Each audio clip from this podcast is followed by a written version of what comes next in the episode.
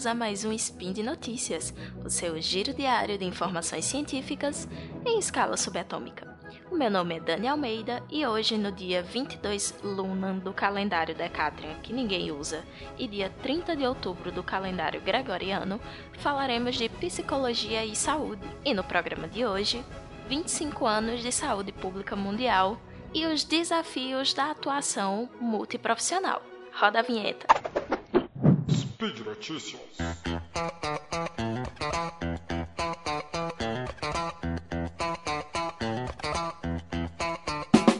Bom, e na primeira notícia de hoje, a gente vai falar de um estudo que analisou 25 anos de saúde pública no mundo. Isso mesmo, pessoal. Um estudo internacional coordenado pelos epidemiologistas Nancy Fullman e Rafael Lozano, do Instituto de Métricas e Avaliação em Saúde da Universidade de Washington, nos Estados Unidos, em conjunto com 868 pesquisadores. Isso mesmo, 868 pesquisadores. Analisaram o acesso e a qualidade dos serviços de saúde de 195 países, incluindo o Brasil. E aí eles fizeram análise desde os anos 90 até 2016. Mas com esse monte de dado para tabular, é claro que a pesquisa só ia ser publicada esse ano, né, gente? Foi muita coisa para ser coletada e, e tabulada e analisada. Então, em geral, né, o que aconteceu meio que se já meio que já era esperado, né? As nações mais desenvolvidas, elas tiveram os melhores índices dos sistemas de saúde. E aí, dos 20 primeiros do ranking, 17 eram de países europeus. Até então, nenhuma surpresa, né? As exceções a essa regra foram o Japão, que ficou em 12 lugar, o Canadá, que ficou em 14 e a Nova Zelândia, que ficou em 16 o Brasil ficou em 96 Não é uma posição tão ruim assim, ficou numa posição mediana até. É, esse trabalho, ele usou a base de dados da Carga Global de Doenças, o GBD. E aí ele usou esses dados para fundamentar o Índice de Acesso e Qualidade à Saúde, que ele, esse índice ele avalia a mortalidade em decorrência de 32 doenças passíveis de tratamento. E aí, entre essas doenças estão o câncer, problemas cardiovasculares, é, infecciosos, enfim. Eles fazem essa análise para cada país. E aí, quanto mais próximo esse número for de 100 pontos, melhor a situação do sistema de saúde. E aí, no levantamento desse índice de, de acesso e qualidade da saúde, o HAQ, é, variou-se entre 97 pontos do primeiro colocado, que foi a Islândia, até 18,6 pontos do último colocado, que foi a República Centro-Africana. E aí a média global ela aumentou de 12,2 pontos entre 2000 e 2016. Isso se deve principalmente à melhoria né, nos sistemas de saúde dos países menos desenvolvidos. É, e aí eu trago boas notícias, gente. A situação geral da saúde no Brasil também melhorou, vejam só.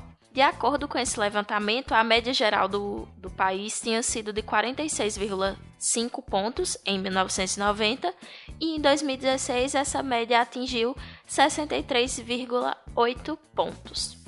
Pois é, em terras brazucas, os progressos eles foram maiores entre os anos 90 e 2000 do que entre 2000 e 2016. Mas por que, que isso acontece? Bom, isso pode ser explicado porque nos anos 90 a prioridade era, era dada a doenças infecciosas e infantis, aquelas que podem ser prevenidas pela vacinação, sabe? Daí de 2000 em diante, esse foco ele passou a ser as doenças crônicas não transmissíveis. E aí eu explico por quê. Se você consegue combater doenças infecciosas e doenças infantis, isso significa que sua população vai viver mais e, consequentemente, essas pessoas vão se tornar adultas e idosas. Com o envelhecimento da população, a gente tem um aumento do índice de doenças crônicas não transmissíveis, tipo hipertensão e diabetes. E aí, é, o foco nessas doenças e a redução da, da mortalidade em decorrência dessas doenças depende de fatores como acompanhamento de longo prazo dos pacientes, ações de promoção à saúde, políticas públicas, enfim. E isso faz com que haja uma, uma queda nesses índices de, de saúde, né? Porque o, o avanço acaba não sendo tão rápido.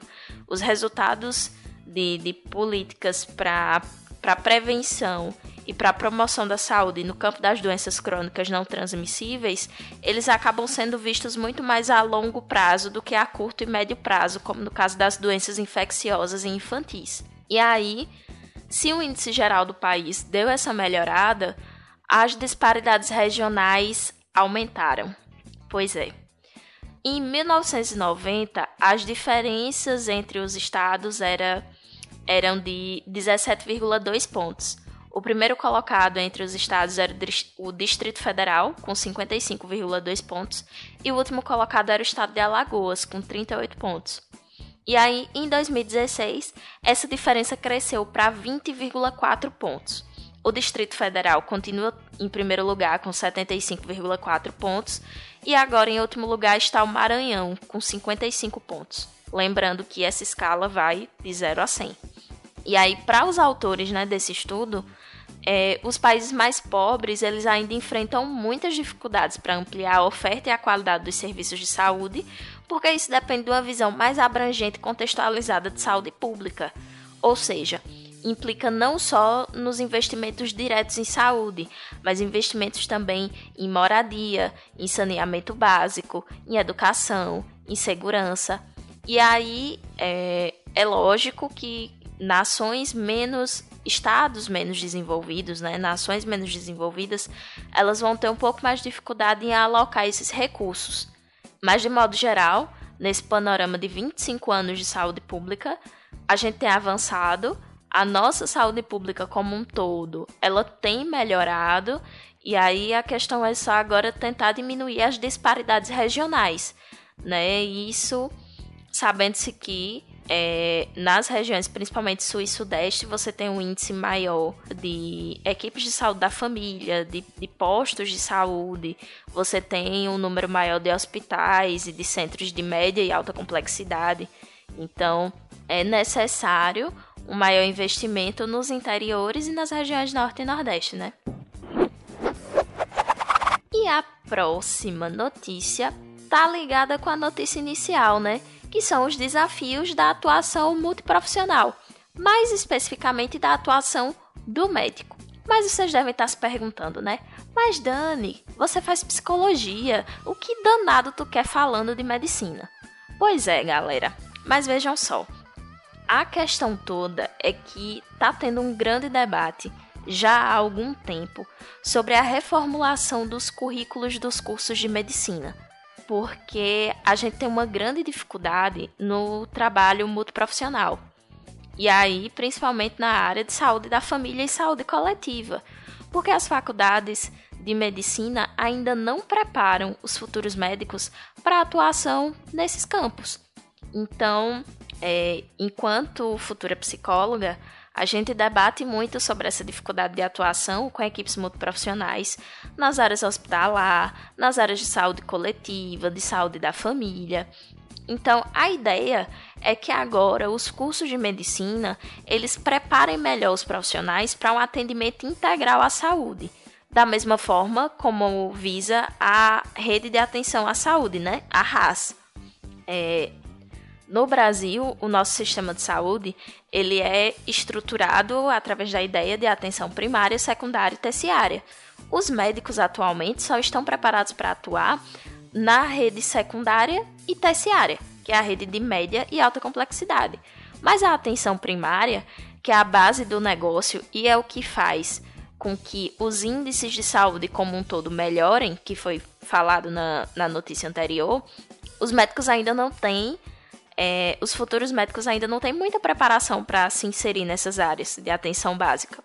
Então, a ideia é que os, as grades curriculares dos cursos de medicina sejam reformuladas justamente para promover uma atuação, uma melhoria na atuação multiprofissional e na área da saúde pública. E aí esse novo enfoque se daria através do uso do TBL, uma sigla em inglês para o aprendizado com base no trabalho em equipe Basicamente, isso se daria através da reformulação das disciplinas já existentes e da inclusão de novas disciplinas, cujo foco não resida apenas naquele corpo que está doente, mas também contextos de trabalho diferenciados, como, por exemplo, matérias sobre medicina culinária, que vão investigar hábitos alimentares, ou então é, matérias que falem sobre saúde coletiva, matérias que falem também sobre felicidade, por exemplo. Enfim, é, o ponto central da questão é você ampliar a atuação profissional. Enquanto muitos outros cursos já têm se reformulado e já têm se repensado para essa atuação mais contextualizada, né? Eu acho que um dos últimos cursos a aderir a essa problemática e a pensar realmente em, em formas de contornar isso tem sido o curso de medicina. Mas alguns cursos já principalmente de universidades interiorizadas, eles já têm visto isso e já têm reprogramado os seus currículos justamente para preparar melhor os nossos profissionais de saúde para que eles possam atuar de acordo com o que preconiza a nossa rede de saúde, né, gente? Então, por hoje é só. Eu queria lembrar vocês que todos os links comentados estão aqui no post. Vai lá e deixa também o seu comentário, seu elogio, sua crítica, sua declaração de amor, seu beijo, seja lá o que for. Ah, e esse podcast ele só é possível acontecer por conta do seu patronato no SciCast, tanto no Patreon quanto no Padrim e também no PicPay. É isso, pessoal. Comam vegetais, compartilhem memes e façam amigos. Um cheiro e até amanhã!